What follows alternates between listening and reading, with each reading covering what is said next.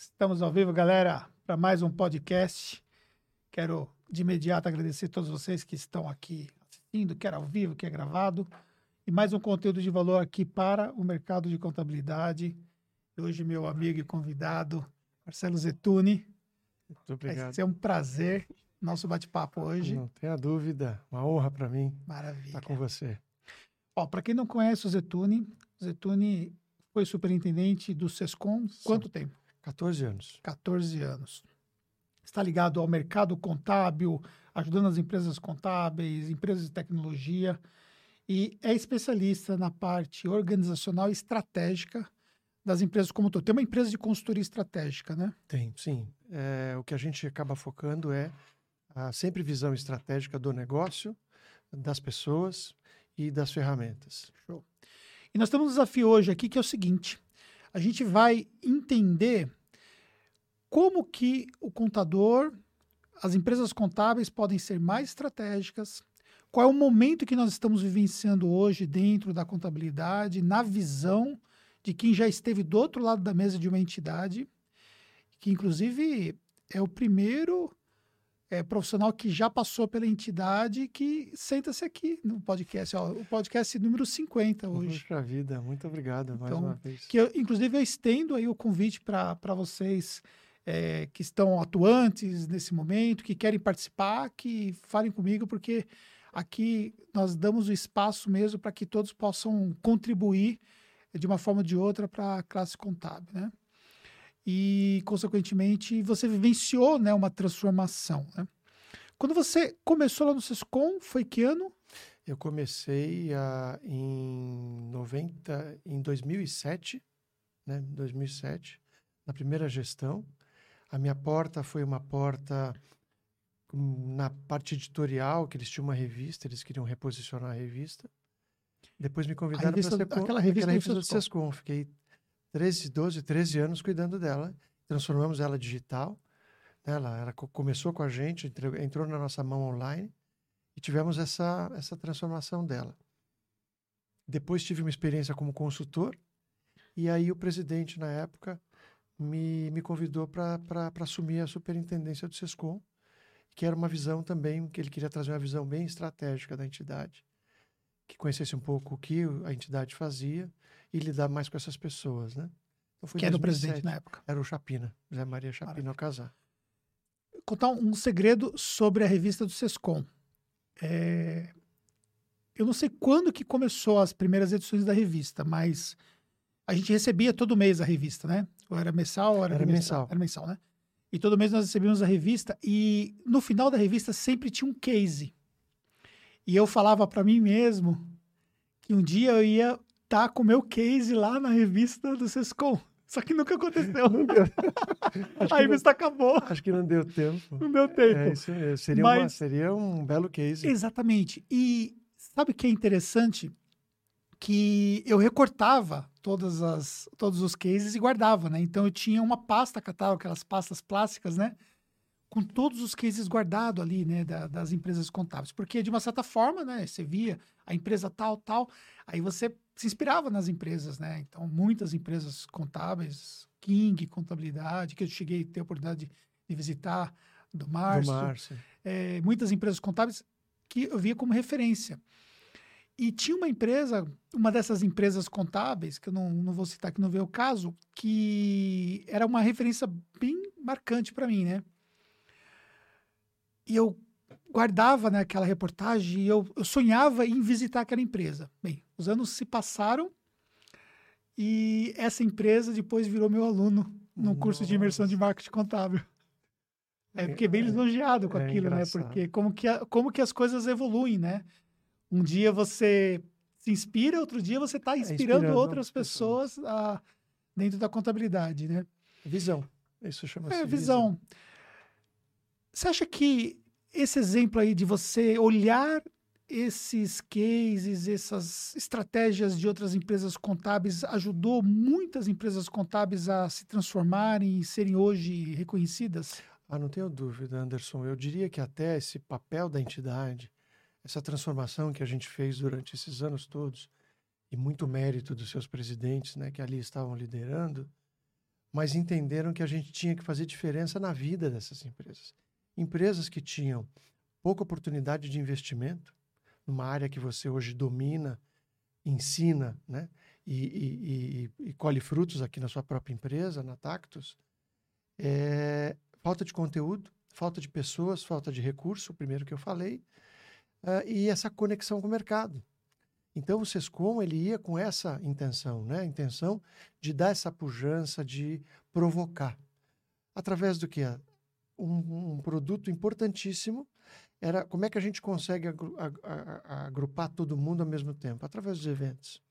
Então, nós investimos muito nisso, tentando trazer muito conteúdo, muita criatividade, né? Para que ele tivesse um ambiente diferente, muita conexão. E isso a gente levava conhecimento técnico, conhecimento comportamental. Então, acho que ela fez a grande diferença nesse tempo todo. Eu acho que, do, falando do teu case, né? Eu acho que se a gente tivesse mais empresas com a sua cabeça naquele momento, o mercado hoje, sem dúvida, seria um outro mercado. Porque eu acho que não é a transformação, quando a gente fala, né? A gente vinha discutindo aqui, uh, o que, que é mais importante na transformação dessas empresas? Primeiro, a cabeça do empresário. Depois, o empresário conseguir essa conexão com a sua equipe e a cabeça das pessoas. Uh, eu acho que se você conseguir, ao mesmo tempo, fazer com que esse empresário entenda que é mais um tipo de negócio a contabilidade, você consegue uma conexão e uma, eu diria que não só projeção, mas um desempenho melhor no mercado. Porque tudo é gestão. Vocês, contadores, vocês, empresários, cuidam da gestão das empresas. E aí eu vejo a capacidade e a competência técnica de vocês fazerem isso para os clientes. Só que é aquela história da casa de Ferreira Espeto de Pau. Quando falta. você olha para dentro, falta esse envolvimento. Eu não sei se é tempo, eu não sei se é força, mais força né, para esse engajamento. E investimento, sem dúvida nenhuma. Mas eu acho que transformamos muito. Eu acho que fomos muito responsáveis. Essa entidade foi muito responsável por esse desenvolvimento e a valorização do empresário contábil. Era a bandeira número um, ajudar a valorizar esse empresário. Uma das coisas que eu, que eu sempre tinha para mim, quando eu era pequeno, é que eu precisava me projetar grande, né? Então, acho que, de repente, aquele exercício que eu citei de ficar recortando as reportagens dos cases das empresas contábeis, porque eu sabia que a minha empresa contábil não ia estar tá lá, naquele momento, né? Porque a gente tinha uma empresa com dois, três, cinco funcionários e tal, era uma empresa contábil de bairro, né? Como nós começamos aqui. Como todos começaram. Como, como, né?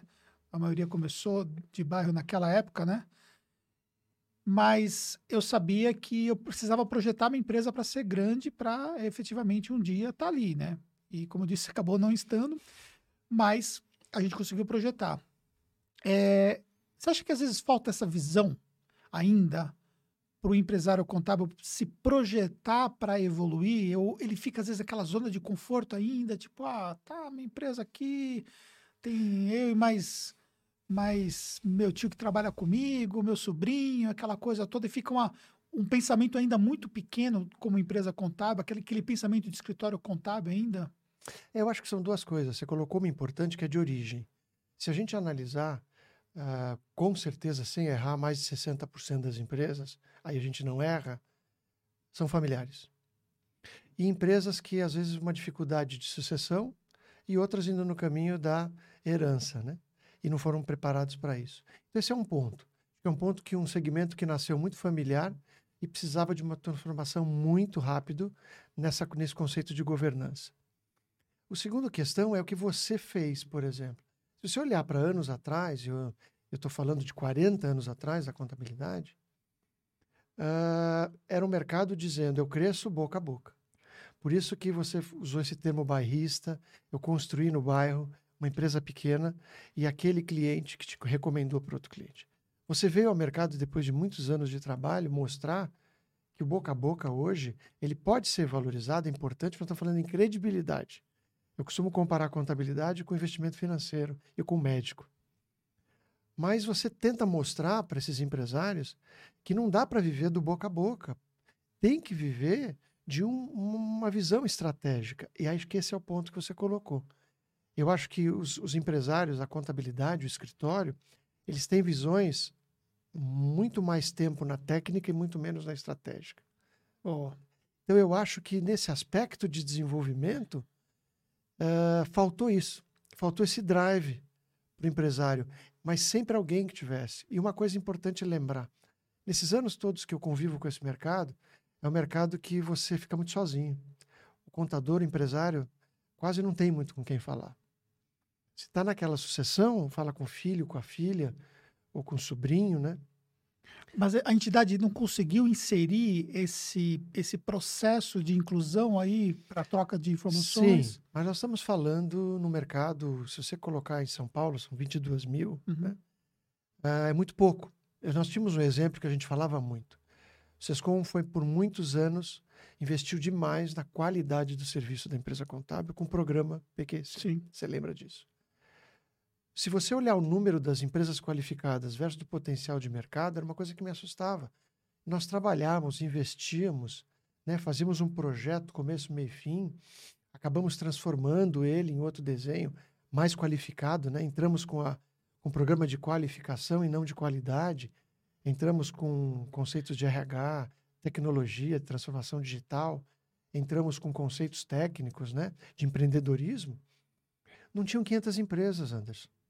Muito pequeno. É muito pequeno. Então, assim, a entidade fez, fez e fez muito.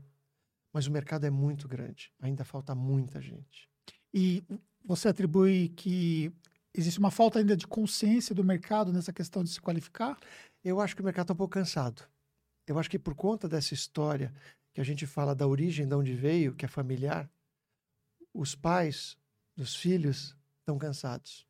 Já estão passando o bastão. Eu acho que para aqueles que assumiram, sim. Nós temos hoje empresários que sucederam os pais, que têm essa visão, que estão com essa vontade, têm essa energia. Os mais velhos, eu acredito que estão cansados, né? E a rotina também cansa. Total.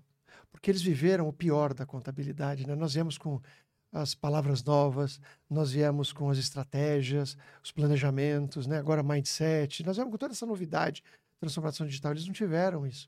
Eles trabalharam muita técnica, muita obrigação acessória, né? Pouco reconhecimento. Isso cansa, né? Chega uma hora o cara fala, o que, que adianta? Fico falando, falando, como é que eu convenço esse meu cliente? Para que, que eu vou me qualificar estrategicamente se, Se meu negócio é isso aqui é isso mesmo? aqui e eu não tenho reconhecimento. Ah. Então eu vou investir e qual é o retorno? Né? Hoje se faz uma força tremenda aquele ciclo de entra ano, sai ano, é, honorários, né? É, onde você vê empresas é, praticando honorários que você fala, como é que consegue entregar qualidade? Então fica naquilo, né? A primeira coisa que acho que o cliente pensa na hora da crise é vou ou deixo de pagar ou peço renegociação, porque dizendo, ó, o daqui está me entregando mesma coisa, entre aspas, por 50% do valor, 40% do valor. Então é muito difícil, né? Cansa, né? Mas não tem que perder a esperança. Sim, mas aí entra num ponto que é sua praia, que é estratégia, né? E como que a visão estratégica pode mudar esse cenário do contador? É, primeiro, eu estava dizendo, era o empresário. Acho que o empresário tem que mudar a mentalidade dele e não trabalhar para dentro, trabalhar para fora. Isso você fala o empresário, O empresário contador, contador. certo? Segundo, equipe. Não se faz nada hoje sem equipe, gestão é fundamental. A gente entender que é o escritório que atende o cliente, não é o empresário. E ele precisa desses braços. Então, acho que a visão estratégica é olhar a sua equipe, detectar as melhores habilidades e qualificações dos seus líderes, colocá-los nessa posição de líderes e pedir essa ajuda, uma ajuda de equipe, para que você atenda um cliente. É muito melhor se atender em equipe do que sozinho. Isso já é visão estratégica. Você está levando o de melhor de cada área. Né? Por exemplo, como é que eu justifico tantos dados que entram para valorizar o meu trabalho? Se você tiver uma visão estratégica em tudo aquilo que você consegue através hoje das grandes ferramentas, né? Estamos falando hoje nas ferramentas tecnológicas, né? Principalmente, pegar o exemplo da Conta Azul, se assim eu posso falar aqui, Total. é, fico imaginando, é uma empresa que ajuda a transformar essas empresas e melhorar o empreendedorismo. Então ela está te dando condição de trazer muita informação. Mas o que, que adianta eu ter tanta informação se eu não tenho ferramenta e pessoas para poder traduzir isso e eu devolver ao meu cliente com visão estratégica? Então estou dizendo, eu pego números e devolvo o relatório. Eu pego informações e devolvo ações. É isso que eu acho que é o grande a mudança de comportamento do escritório. Com a área contábil, eu posso fazer isso através dos balancetes, do meu balanço anual, semestral. Na parte do DP, eu posso fazer isso em relação a recrutamento, em relação a toda a parte de RH, análise de desempenho para o meu cliente, né, valorização de desempenho. Na parte do fiscal, tanta questão do planejamento tributário que é tanto se falado, como é que eu consigo ficar cuidando desse meu cliente?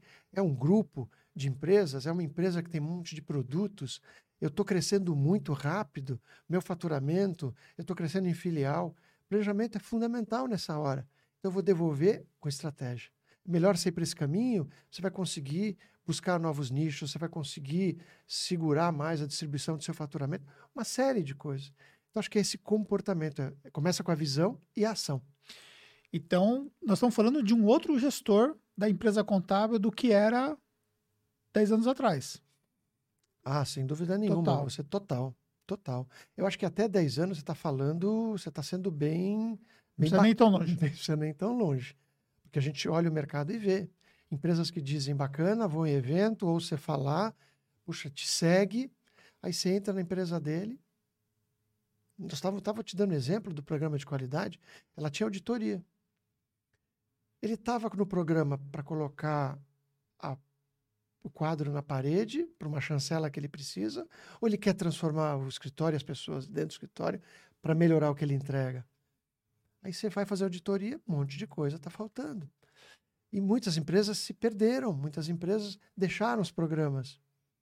Então você precisa começar, isso é uma coisa do dia a dia. Então, o, o, programa, você falou um ponto, um ponto bacana sobre o programa da, da qualidade, que você não, não faz parte mais do SESCOM, mas você defendeu né, fortemente, defende, defende fortemente, defende fortemente.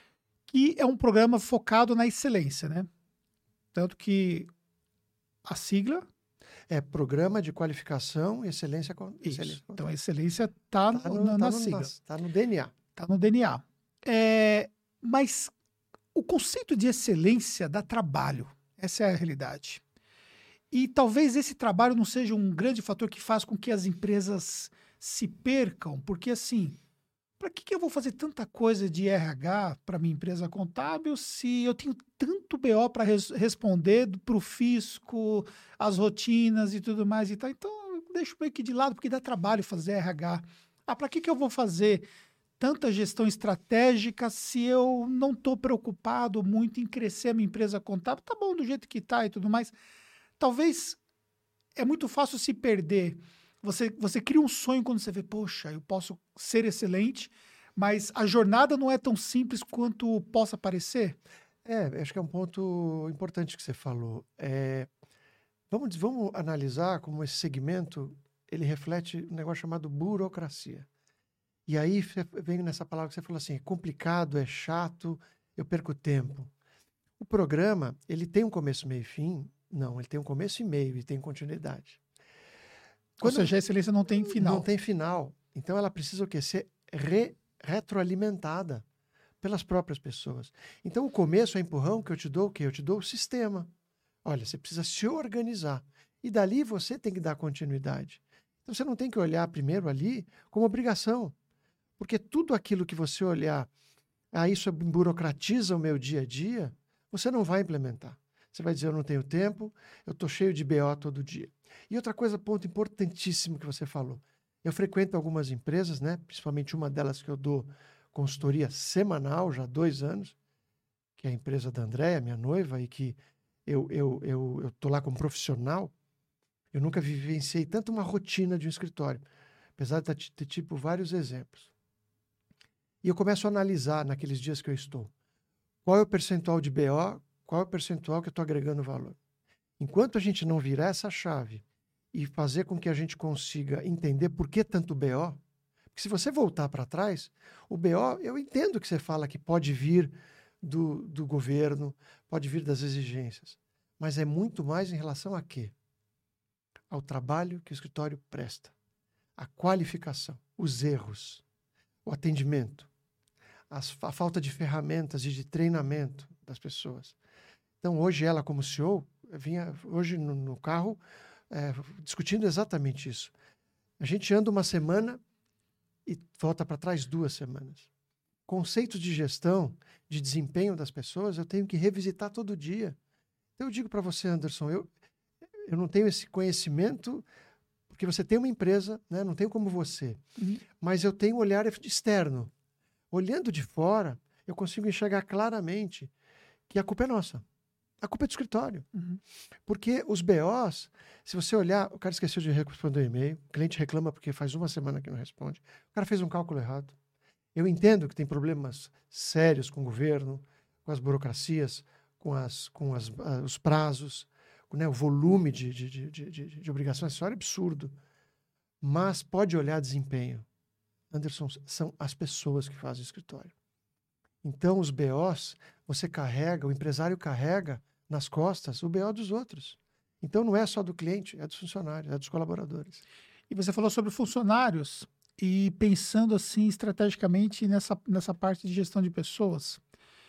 É, o profissional que que nós precisamos hoje na empresa contábil, na verdade, ele não foi criado, né? Não existe esse profissional, né? Você vai pegar o profissional que vem da universidade para a gente, ele está sendo formado como ele era formado há 10 anos atrás. Então, não faz diferença, porque tecnicamente ele já vem com os vícios de formação, ele não vem com as habilidades novas necessárias, não, não, não tem ali as skills de tecnologia, enfim, é, e o profissional que nós temos dentro da nossa empresa contábil, com a tecnologia, ele, ele começa a ficar deslocado para essa nova realidade, né? Porque se a função dele, que ele antes fazia, era uma função é, focada em execução de tarefas, e essas tarefas elas começam a ser robotizadas e tudo mais, e agora o que, que ele vai fazer? Nós começamos a viver um descasamento de competências entre o profissional necessário e o profissional que nós temos disponível hoje no mercado? Olha, o ponto que você fala é a, é a linguagem, é o ambiente que se trabalhava e hoje a necessidade por conta das, da forma como vem e que você é obrigado a ter tecnologia. É a visão. Eu sou obrigado ou isso é um bem necessário? Não mal necessário. Uhum. Então eu vejo pelo teu escritório, né? O teu escritório é 100% digital. Uhum. Conheço várias empresas assim, né? Importante até aqui dizer é, para todos, quer dizer, não estou generalizando, né? Conheço muitas e temos muitas empresas boas. Perdão. Mas vamos olhar essa, essa mudança de cultura, quando você fala que nós não temos esse perfil. Nós podemos não ter, mas nós podemos transformar. Então, essas pessoas que estão vindo e estão chegando, as mais novas, elas têm o pé nesse nosso, Sim. nessa nova pegada. É muito mais fácil. Mas não tem o aspecto técnico aspecto, apurado. Eu digo, não tem a prática. Uhum. Acho que o técnico que ele vem é a prática que vai dando. Mas a partir do momento, a, a, acho que tem muito mais facilidade para o ambiente de operação dele. Não é mais um fantasma. Para os médios e mais velhos, você tem esse ambiente tecnológico. E que ela veio para ajudar a vida da empresa. Menos tempo, menos custo, consigo mais cliente, consigo melhor performance, menos risco. Olha só quanta coisa eu posso ter, e você tem na sua empresa, trabalhando de uma forma tecnológica. Mas vamos pensar que tecnologia não é tudo dentro de uma empresa de contabilidade, porque são pessoas. Então, acho que sem dúvida nenhuma, eu acho que essa formação, esse trabalho de gestão em relação ao que você falou chamado habilidades, é fundamental. Você pode pegar pessoa de qualquer área. Se ele tiver habilidade, pô, esse é um gestor, esse cara tem condição de de trabalhar uma equipe, ele lidera uma equipe, esse é um cara organizado, disciplinado, você vai colocar elementos para o ensino dele, para o aprendizado, que ele vai te devolver técnica e vai te devolver estratégia. Então, eu oh. acho que sempre é visão. Eu acho que o empresário é importante provocar isso e fazer com que seus gestores entendam que a tecnologia veio para o bem necessário. Ela vai reduzir as coisas mais importantes do escritório, custo e risco. A gente, não analisa teu cliente, eu lembro bem do, do, de uma das tuas apresentações, eu tenho um critério para analisar a carteira que entra aqui. Porque eu vou analisar se faz sentido, se tem o perfil, porque você criou um modelo, que se entra diferente, ele automaticamente é expurgado. Sim. Então você não fica com modelos, né? Falar para você assim, ah, Anderson, comprar uma carteira. Poxa, se eu tenho um modelo, se essa carteira eu tiver que perder tempo e dinheiro para transformar ela, ou ela vem com objetivo, ou ela pode vir com risco de infectar a minha, não faz sentido ter carteira. Agora, nas outras empresas, como, como é? É uma visão diferente. Então, a gente precisa estimular, sempre estimular o empresário a buscar os seus líderes, os seus gestores. É através dele que você vai conseguir trabalhar essa questão da tecnologia, mostrar o bem necessário, o desempenho melhor. Porque o ponto está ali. O escritório vive às 8 horas, às 10 horas, 70% de problema e 30% de solução. Galera que está aqui assistindo aqui ao vivo com a gente, o Cláudio, o Marcos, o Newton, grande Newton Faria. Newton Faria, um grande é, abraço, Newton. O Anderson, a Flávia. É, o Daniel Segura está aqui com a gente também, falando tecnologia. É, pessoal, ó, já deixa o like aqui, se vocês né, não deixaram o like ainda, por favor, né, faz esse favor aqui para gente. E dizer uma coisa, dar um, dar um aviso importante para vocês. É, nós vamos ter na semana que vem, na quarta-feira, uma super aula de Instagram para contadores. Não sei se você consegue colocar o QR Code para galera.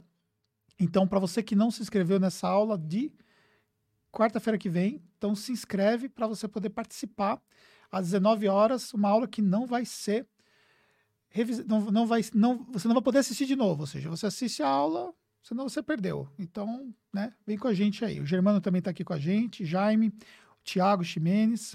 Um grande abraço. Douglas, Thiago. show de bola. Seguinte, você falou sobre tecnologia e uma coisa que que eu queria pegar esse ponto que você falou que eu acho assim fantástico. É, você vivenciou um momento dentro do SESCOM onde se tinha muita vontade, mas pouca tecnologia, né? Porque o sistema contábil, durante décadas, ele foi ali pouca evolução. Só que, de repente, o cenário mudou, né? A gente passou a viver um momento onde a tecnologia ela, ela evoluiu muito rapidamente, né? Então, empresas de tecnologia surgiram com soluções para o mercado contábil. É, ferramentas complementares aos sistemas contábeis, eles surgiram para poder agregar valor, para poder fazer processos que antes os sistemas contábeis tradicionais não faziam e tudo mais. Você acha que a tecnologia ela transformou o mercado contábil? Ah, não tenha dúvida. Eu queria pegar um ponto antes de no foco da resposta. Uhum que é uma coisa interessante que a gente analisa também desse, desse tempo todo da tecnologia. Né? Uh, um, um, grande problema das empresas hoje, elas tomarem um certo cuidado. Tem muita coisa vindo o tempo todo para o mercado como solução. Então, a sua empresa traz um RP, sua empresa traz uma gestão financeira, sua empresa traz uma série de. vai plugando no hub. Chega uma hora que você tem quatro, cinco, seis, sete tipos de plataforma, ou mais de sistemas de plataforma. Você começa a analisar e falar, aí vem aquela outra que evolui, começa a fazer aquilo. Acho que é muito importante entender como é que você administra tudo isso. Agora, fundamental, a tecnologia veio para melhorar o mundo, não para transformar o mundo, não para tirar emprego, não para cortar coisas dentro do escritório, etapas, por exemplo, e recursos. Eu acho que a gente tem que olhar a tecnologia como um terceiro braço, fundamental. Eu diria que a tecnologia ela tá para a contabilidade como eu diria que a saúde tá para a vida do ser humano. Então, se ela é essencial, a gente tem que entender tudo que se pode tirar da tecnologia. O que você não pode é ficar escravo da tecnologia. Uhum. Então, assim, ela é importante, ela veio, tem um monte de soluções, as empresas estão aí ajudando. Eu acho que o Sescom olhou isso e o tempo todo trouxe parceiros, por isso que ela tem essa relação com parceiros para o mercado. Atualmente se lançou um produto chamado Retec para ajudar as empresas lá no ano passado, logo no começo da pandemia, mas ela sempre trouxe parceiros, né? Desde a já quando o Sérgio já assumiu, ele abriu as portas e colocou o Sérgio Aprobato, colocou um monte de empresas. Mas vamos lembrar que o que a gente veio discutindo aqui são pessoas, habilidades, atitudes. Então vamos dar a mesma importância à tecnologia para essas pessoas, porque trabalhando bem elas, nós vamos conseguir alimentar todos esses recursos tecnológicos que estão entrando, que é o que essas empresas precisam. Qual é a maior dificuldade de uma empresa tecnologia entrar no escritório de contabilidade para implantar o sistema? É o empresário? Não, é a equipe. Sim. Criam-se resistências. Poxa, mas eu já fazia assim. Poxa, mas é. Vou ter que começar tudo de novo. Não, mas o que está aqui está bom. Não, gente, mas isso aqui tem um outro caminho. Isso aqui a gente vai ganhar mais tempo, é menos custo, ou tem uma nova formatação. Resistência. Pessoas. Então, acho que vamos continuar dando muita importância para a tecnologia. Mas, acima de tudo, vamos valorizar as pessoas que trabalham com a gente. Porque esse negócio é feito de pessoas. E o líder tem o papel de, de gerar esse processo de conexão das pessoas com a tecnologia para que a adoção realmente ocorra, para que as pessoas realmente abraçam, abracem aí aquela, Sem dúvida. aquela mudança. Sem dúvida. Porque tudo começa na mão do empresário, né? Ele está trazendo a solução, ele precisa de gente do lado dele para me ajudar a vender a ideia. Né? Estava conversando com um amigo empresário também, há duas semanas atrás, ele estava nessa fase de troca de sistema. E aí ele me falou uma coisa que para mim foi assim, eu ouvi como uma coisa maravilhosa. Eu falei, aonde você está decidindo trocar o sistema? Ele falou, não sou eu, é minha equipe. E o que, que você está fazendo para que a equipe entenda o que a empresa e os clientes precisam? É simples, eu mapeei a nossa situação atual e para onde nós estamos querendo ir. E eu deixei eles analisarem, escolherem e me recomendarem. Então, quando você traz os caras, eles se sentem partícipes do negócio. Não vem de cima para baixo. Então, desde o começo, seja o empresário, seja o gestor, no primeiro momento que você estiver falando em tecnologia, em mudança, implementação de software, de soluções, traga a equipe. Vai ser muito mais fácil você implementar, porque você está falando com todo mundo o tempo todo. Enquanto que você vai lá, comprei e vou instalar. Você começa a ter não só o problema com a empresa, mas o problema com os seus colaboradores. Então, acho que é uma coisa feita aí no exército, sabe? E Não sei se faz sentido. Total. E dentro de um processo de adoção de tecnologia, você sempre vai ter aquelas pessoas que são aceitadores da tecnologia, que te abraçam, que, que elas estão junto contigo nessa, nessa jornada de transformação, de mudança, de evolução, o que quer que seja. Mas você também tem os sabotadores, né? Exatamente. E tem muito sabotador dentro das empresas contábeis quando a gente vai adotar ali uma tecnologia diferente, um sistema novo, um processo de melhoria, né? O que fazer com os sabotadores, Detone? Olha, é um grande ponto que você colocou, né? E na mão de um, de um líder, de um gestor, eu acho que é o maior desafio. Eu, eu particularmente, penso o seguinte: é, é aquela história que a gente falava até do que passado aprendeu com os pais, né? Se você não pode ir com um bandido, une-se a ele. Então, acho que a primeira coisa é trazer o cara para você. Se você não conseguir mostrar para esse cara o benefício que ele vai ter, não adianta mostrar no primeiro momento o benefício que o seu cliente vai ter. Porque ele está sempre pensando nele. Se é uma empresa evoluída, uma empresa que tem esse comportamento, essa nova visão, pode ter certeza que o foco, a jornada é do cliente. Aí você faz ao contrário. É para ele que nós trabalhamos, o importante é ele. Então entenda que isso não é para você, é para ele. Mas como é sabotador, você pode contar qualquer história, ele sabota na primeira. Então não dê nenhuma nenhuma função de liderança no processo. E tente mostrar para ele o resultado. E aí ele vai se sentir que ele é, eu diria que o patinho feio da história, né? Boa. Mas existe um problema também nessa questão do sabotador, que é o seguinte: quando o sabotador é o sócio do escritório também, né? Porque quando a gente pensa nesse processo de mudança, muitas vezes quem não quer mudar é justamente um dos sócios, que às vezes é até ali um parente, ou é até o pai é da, da, da geração anterior, e vem a nova geração. O que nós vemos hoje é um conflito muito grande dessa geração que quer essa mudança, que sabe que precisa evoluir, com a geração anterior que ainda não largou ali o osso e que tem resistência a esse processo de evolução. E agora, o que, que a gente faz? Eu não estava preparado para isso, né? Você não me contou tudo que você ia me perguntar. é, né? Então, essa assim. Em primeiro lugar, você está falando uma coisa que é fato no mercado. E eu conheço os casos assim. Casos de sócios, casos de, de, de, de, de empresa familiar, eh, empresas que o pai colocou sócios com a família e que os sócios são mais velhos que o filho. E é o tempo todo uma discussão de conflito de gerações. Para que isso? Não é hora, não precisamos disso, como tá, tá bom. Por quê? Porque se você parar para pensar, aí eu discuto isso, uma, uma, é uma tese que eu discuti isso numa das dos encontros que eu tive, umas palestras que eu fiz, sobre marketing pessoal e profissional dentro das empresas de contabilidade. Isso foi onde? Puxa, foi, eu fiz no, no, no Sescom São Paulo, nos encontros regionais que nós fizemos, nós levamos esse tema para o estado inteiro. Oh. Você parar para pensar é o seguinte, você tem que entender, o meu sócio está acelerando ou está freando? Porque eu estou acelerando, você está freando, o carro não anda. Uhum. Então, ou a gente precisa se entender, ou nós precisamos resolver o problema. Ou nós vamos andar separado, ou nós vamos andar junto, acelerando e brecando onde tiver que brecar. Boa. Porque desse jeito não dá. Então, esse é um ponto.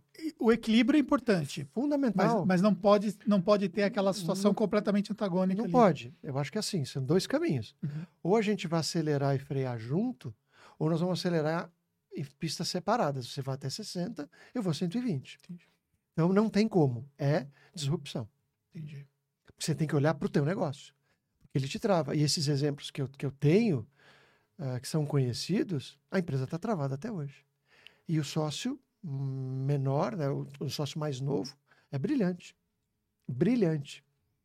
E os sócios mais velhos, e que é, ainda é pior que não são da família, seguram uma empresa como essa. E tem vários casos, né? Como não só sucessão familiar, como sócios que. Quantos negócios você conhece que uma felicidade nessa fusão e uma felicidade na, na cisão. Na cisão. Por conta disso, né? Eu acho que é assim. Você não escolhe bem os teus clientes, Sim. escolha bem teus sócios. É. Mas aí, por exemplo, obviamente, a gente vai ter sempre os sócios que vão ser diferentes de nós, né? Em pensamento e tudo mais. Aonde que entra o alinhamento de propósito nessa jogada? Eu acho que essa é a função de cada um.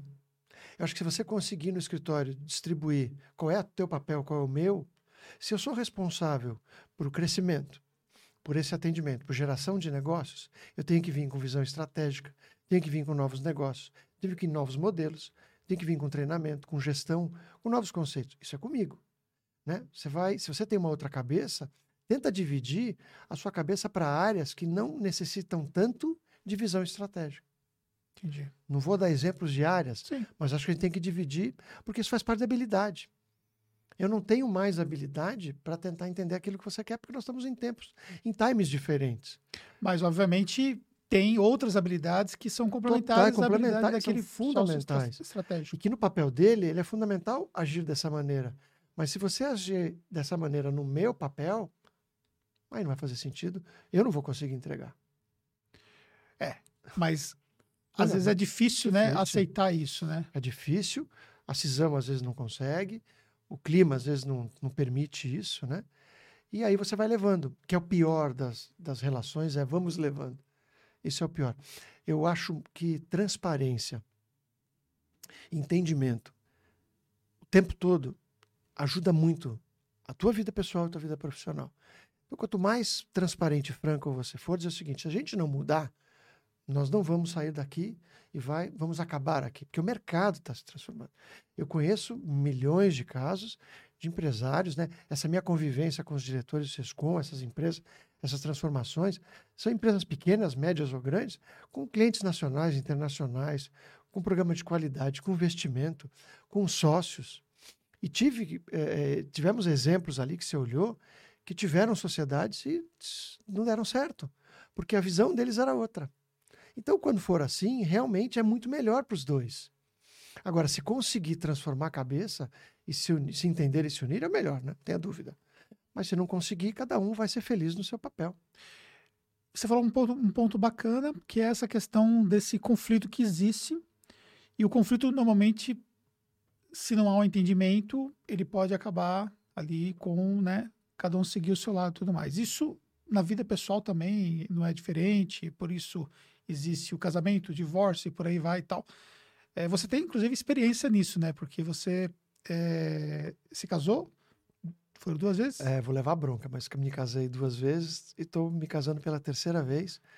E se Deus quiser, para sempre. é, porque eu quero.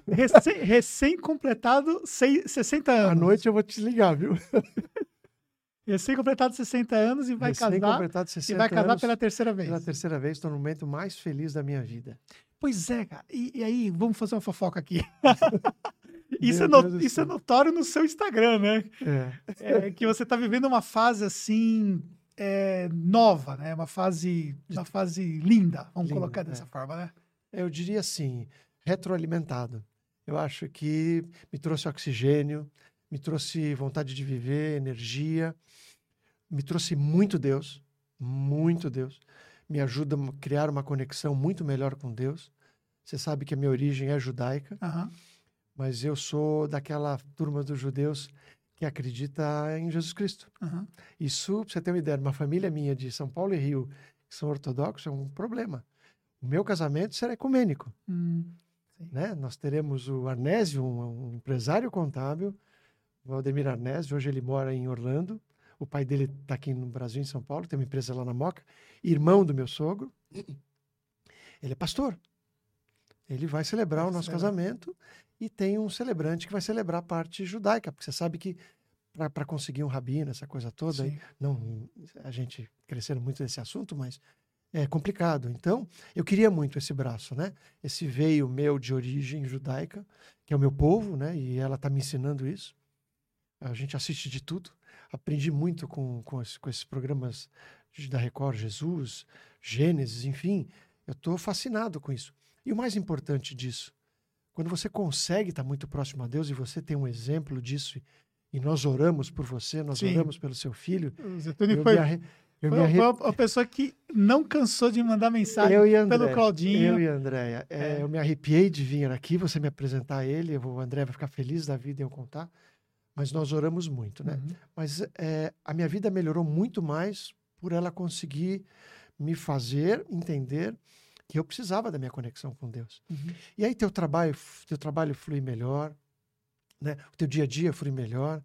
Ah, mas tô assim mesmo. Meu Instagram é, a, é, a, é, a, é, a- é o reflexo dessa minha felicidade da Andréia.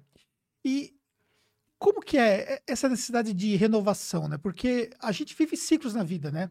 E você já viveu vários ciclos, né? Você viveu ciclos Profissionais. profissionais, Nossa, ciclos da vida pessoal, né? Tem um filho com quase 30 anos, né? quase 30 anos, Um cineasta. filho com quase 30 anos 28 que é cineasta. A gente estava falando sobre ele Sobre um ele, pouco né? antes. E assim, é, e agora, no momento em que muitos estão num processo de desaceleração, você parece que meteu o pé e vamos Olha, viver, né? cara, eu, um dos momentos mais emocionantes da minha vida foi que o Sescom me proporcionou quando nós criamos o Seminário Internacional. Uhum. de uma ideia que veio, o Valdemir Arnese trouxe para o Sérgio. O Sérgio Aprobato criou o primeiro projeto lá, foi na Disney, que nós fizemos Sim. uma, uma imersão lá, e com uma universidade. E aí depois entendemos isso, trouxe Gil Jardelli, JP, e conseguimos reconstruir e criamos esse seminário internacional maravilhoso, que inclusive te convido, se Deus quiser, ano que vem, vamos para Israel, Para Israel. Israel é o Israel. sexto país que nós vamos e espero estar lá com o Sim. Sescom, né? Porque eu sou consultor hoje. Mas onde eu queria chegar? Eu com 50, foi seis anos atrás, com 54 anos, eu queria com uma mochilinha em Stanford, na fila, para pegar um sanduíche junto com um aluno, junto com mestres, doutores, em alguma área, na faculdade, na Universidade de Stanford. Quer dizer, isso me deu uma energia para me conectar, e isso é o bom da transformação digital e da tecnologia, que, cara, eu parecia um menino de 20 anos. Então eu comecei a aprender, me deu vontade de estudar mais sobre isso. E aí nós percorremos Estados Unidos, Canadá, Inglaterra e agora é Israel. Ah, isso faz parte de mim. Esse é um lado que aqui é para um outro programa inteiro, que a minha razão de viver é essa minha reinvenção. Eu sou um obstinado pela renovação, transformação. Tudo que a gente fez hoje, eu pode ter certeza que o ano que vem você vai ver eu fazendo diferente. Eu tenho essa vontade. Mas você sempre teve isso. Sempre tive isso. Eu construí minha carreira muito planejada e chegou o momento, pela necessidade, que eu disse: eu preciso me transformar. Foi quando eu descobri que meu pai estava doente. E eu era publicitário. Eu trabalhei 25 anos em minha agência de publicidade. Então, eu larguei tudo e fui trabalhar com meu pai. Porque eu sabia que eu tinha um tempo para viver com meu pai, eu e meus irmãos. E eu fui trabalhar na empresa dele. E fiquei do lado dele até ele ir embora. Né? E aí, naquele ponto, eu percebi, meu pai dizia: não tenha dificuldade de se transformar, não tenha medo de se transformar. O pior da sua vida é se você se entregar. Então foi nesse ponto que eu comecei. Então eu vim, eu sou um cara de planejamento, eu vim muito planejado. Até os meus 35, 36 anos. De lá para frente, só inovação. Isso me parece que me alimenta. Essa é a grande energia que eu tenho. Oh. E para essa galera que está assistindo aí, que que tá cansado, que tá com 40 anos, porque assim, eu tenho 46, né? Nossa, você é um menino. Pois é. Mas eu tô num gás, né? E com, eu tô com num gás. quilos a menos? Ah, com 10 já, né? 10 quilos é. a menos. Tô num gás, tô correndo. Nossa senhora, tenho visto. Mas eu vejo que tem uma galera que tá cansada. Parece que, tipo, o mundo tá acabando e tal. E a gente tem uma perspectiva de vida hoje que é. Meu, vai para frente, né? Então a gente tem muita lenha para queimar ainda. Com 60 anos e com essa visão toda que você acabou de mostrar aí, o que, que direcionamento você dá aí para essa galera? Eu acho que se você reencontrar essa se você perguntar para essas pessoas, eu estava lendo essa semana um artigo sobre sonho. Se a gente não acordar ou for dormir sabendo que a gente tem um sonho, não vai ter energia que segure a gente. O sonho te perseguiu sonho a vida me toda? perseguiu a vida toda. Eu sempre tive um sonho. Ser sempre melhor. Ser, fazer sempre diferente e algo novo. Então, acordar de manhã. Então, pensa que não aconteceu na minha vida, perdi emprego, fiquei desempregado, tive que me reinventar. Já fiz um monte de coisa que você possa imaginar. Trabalhei com marketing de produto de serviço, marketing esportivo, trabalhei com marketing artístico. Aprendi de tudo um pouco por causa disso. Meu sonho era dar certo. Então é isso que me levanta. Eu quero dar certo. Isso que me faz levantar com 60 anos e querendo mostrar para as pessoas que eu sou capaz. Então, quando eu entro nas empresas com energia, eu preciso tomar um certo cuidado, porque é assim, eu sou esse cara que você está vendo falando aqui.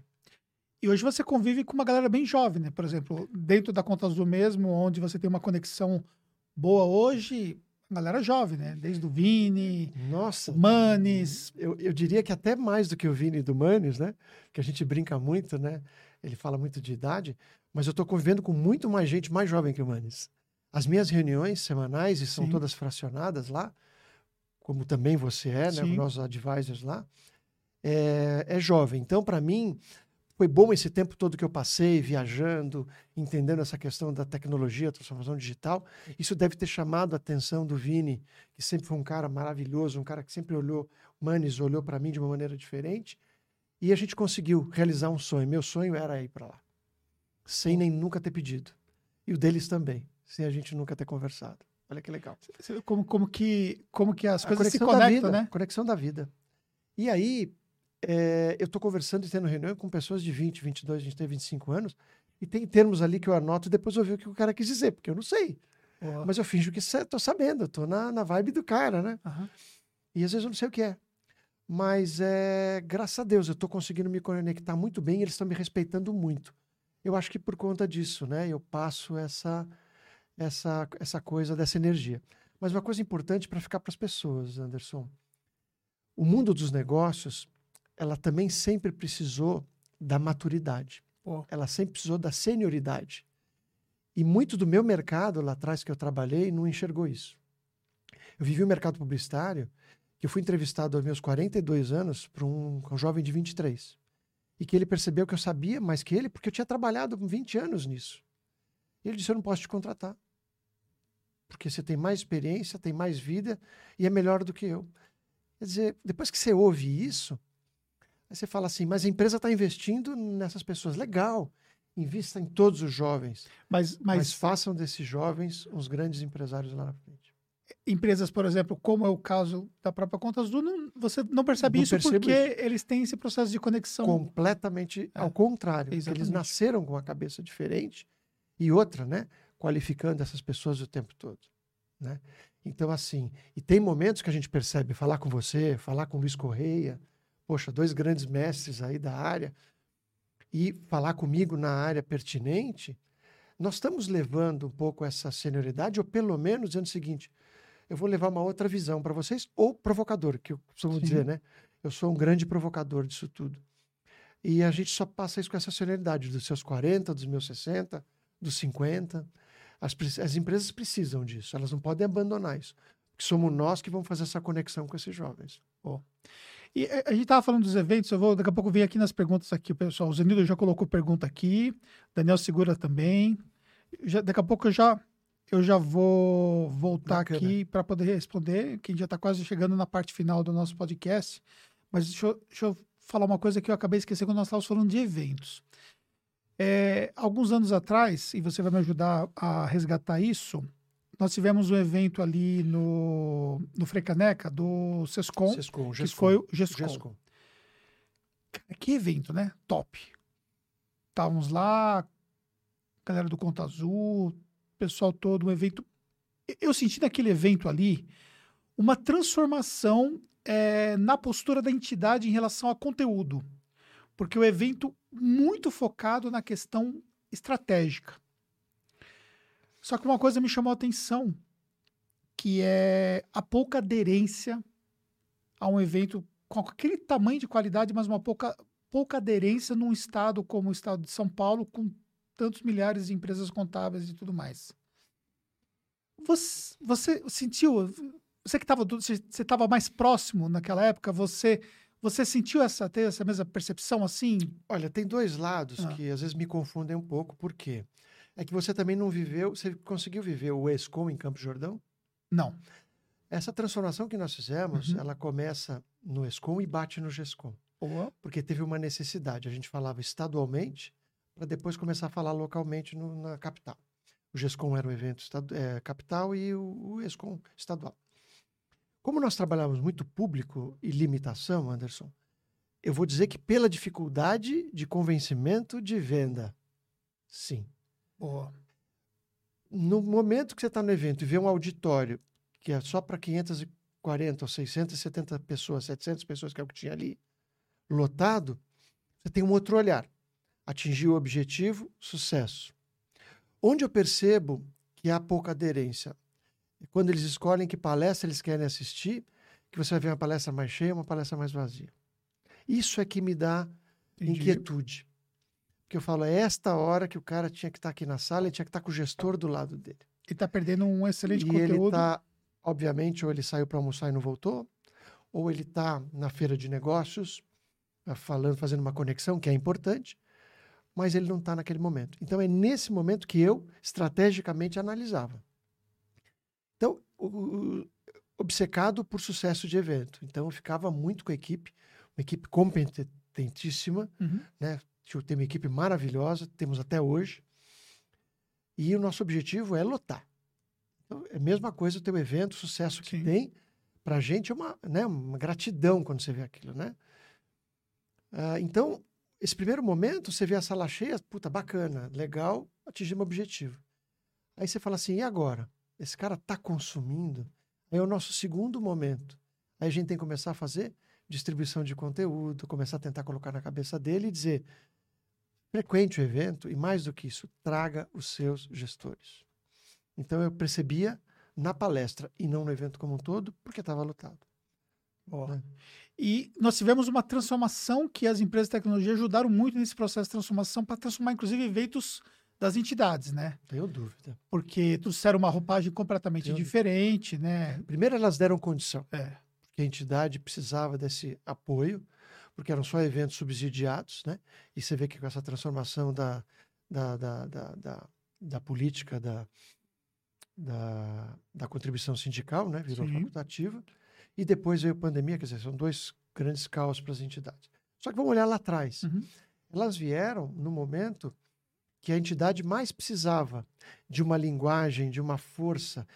Me traga conteúdo, sua marca, sua inteligência, seu pensamento diferente para conectar com esses caras, mais do que o dinheiro.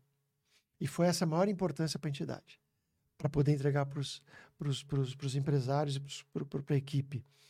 É o que essas empresas fizeram para trazer tudo isso à disposição e dizer é através dos braços do Sescom que nós estamos te entregando e elas estão aqui. Por isso você percebe que em todo evento a grande preocupação e valorização que a gente tem com os parceiros. Conescap foi um exemplo disso, né? Que, que você teve um evento que foi glorioso e teve um apoio incrível das empresas. E foi um grande parceiras. desafio. E estamos agora, né? O Sérgio me colocou também, sou consultor da FENACOM. E responsável pela coordenação da Conescap com o VECOM, que vai acontecer em fevereiro, né? 14, 15, 16. E dentro do Transamérica, 17 e 18, lá dentro do CRC. E é um grande desafio fazer um evento melhor do que você viu em Vitória. É. Esses grandes desafios. Isso é- Isso é isso é que eu amo fazer. É. Que me desafie, que nos desafie, né? É, mas é o que, que, que mexe, né? Sim. Que me alimenta. Boa. Maravilha. Pessoal que está aqui, ó, o Cris falou, falando de sabotador, é pertinente saber identificá-lo, principalmente nos times maiores, geralmente. Muito bem, Cris. Show de bola, Show de meu- bola. meu amigo Cris.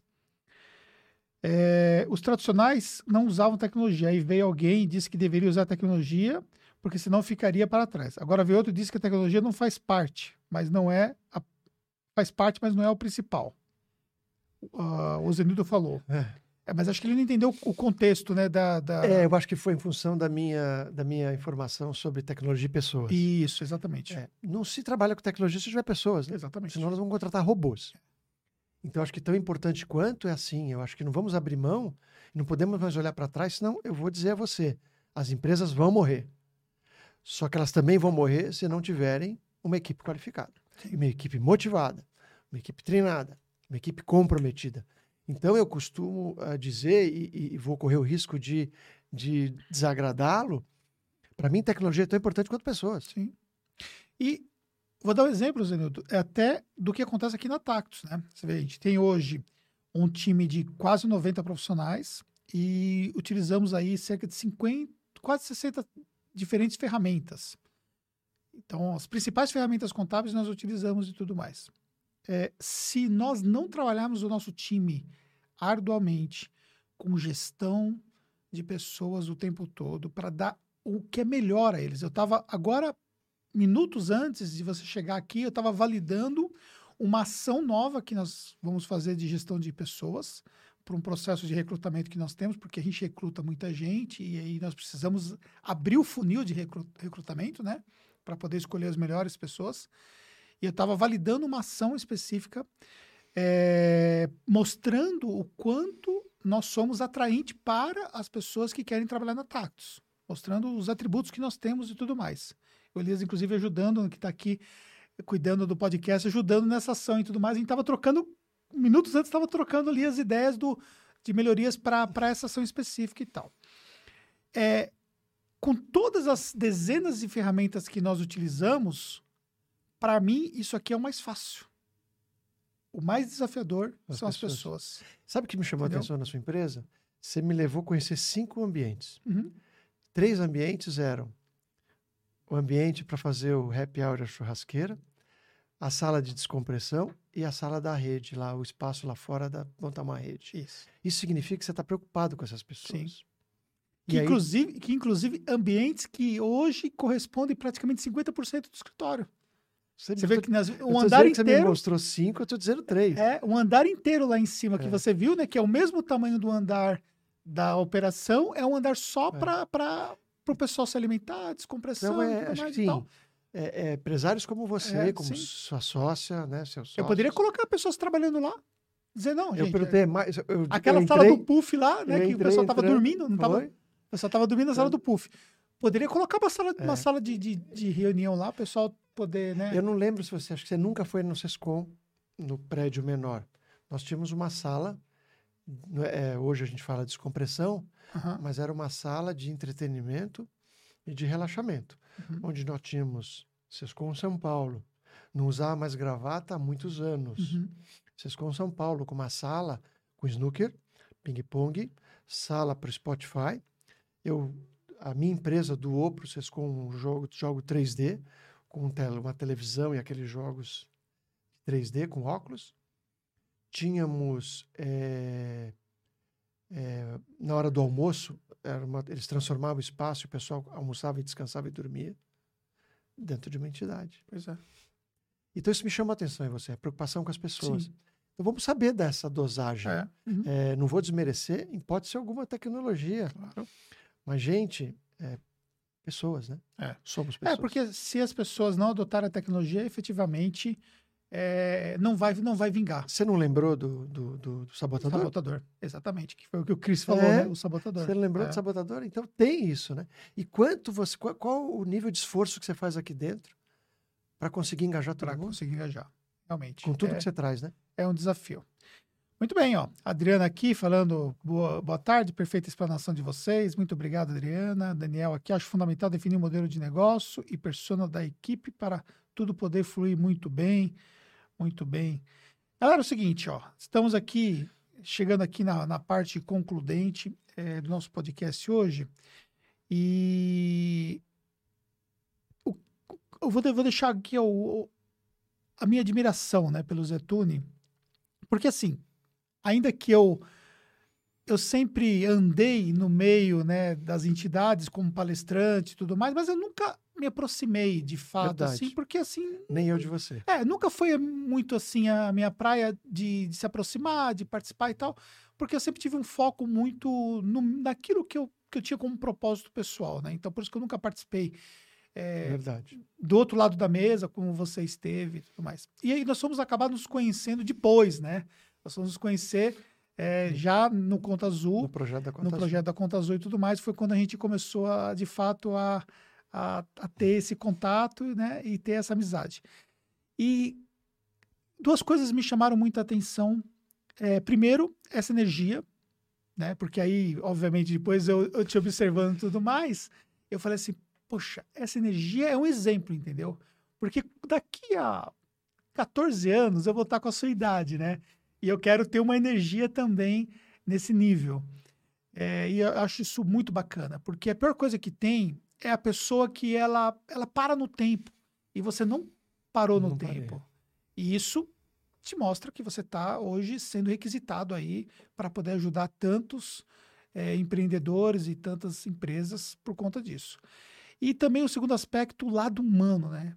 É, desde os primeiros momentos que a gente começou a conversar e tal, você mostrando sempre a preocupação e tal, sem conhecer nada da minha família, assim, mas sempre Verdade. mostrando uma preocupação pessoal, Pessoal. entendeu? É diferente assim, a pessoa às vezes te manda uma mensagem e tal, você fazer a questão de, de perguntar, mas quando que ele vai no médico? É, como que tá? Depois eu te chamo de novo. Aí passava uns dias, você me chamava de novo, e aí como é que tá? Tá, então daqui uns dias eu te chamo de novo e tal. Então, assim, eu quero deixar o agradecimento Imagina, é, a esse lado humano e esse elogio a esse lado seu realmente revolucionário aí dentro é, da profissão, ajudando né, os contadores, enfim. Olha, muito obrigado. Eu fico, eu fico emocionado porque realmente também é uma das coisas que eu aprendi, né, com essa aproximação de Deus. E André sempre repete isso, né, que Deus diz, né, que é o que a mão direita dá, a esquerda não precisa saber. E você acabou falando, eu jamais falaria sobre essa relação. E eu quero te transmitir essa admiração, porque assim, eu sou muito. Eu estou passando essa coisa para você, mas como gestor eu fui. Sou um cara muito duro, né? Uhum. Então eu tive uma gestão ali, por isso que eu fiquei 13 anos. É, foi o superintendente que mais ficou tempo lá, mas porque eu tinha um compromisso, né? Então, muito duro na, na minha maneira de ser, de, de gerir os negócios dos meus, com- dos meus que me contratam, né? E dos meus clientes. Mas também eu, eu, eu aprendi a te admirar. É, quando eu comecei a ter um olhar diferente. Eu era muito crítico.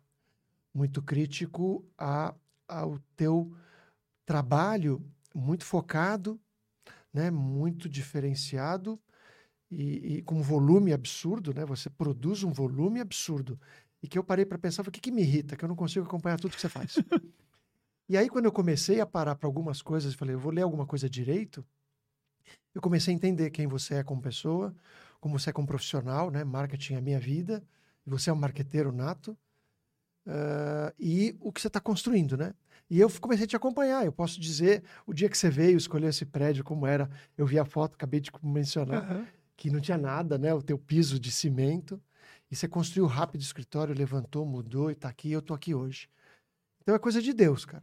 É, então eu quero te agradecer muito, muita gratidão. Quero agradecer todos que participaram aí com a gente, pedir desculpas, porque às vezes sou muito objetivo, muito direto nas minhas respostas e defendo muito as minhas convicções, né? E às vezes pode parecer até prepotência. Então às vezes as pessoas se afastam de mim por também me acharem um pouco prepotência. Então, peço desculpas aí da, se a minha maneira foi muito incisiva em algumas questões, que eu defendo muito, né? E a oportunidade. Oportunidade de estar aqui com você, na tua mesa aqui do podcast. Eu sei que você é muito, você escolhe muito a dedo as pessoas, apesar de ser muito democrático, mas tem que fazer sentido naquilo que você faz, aquilo que você entrega.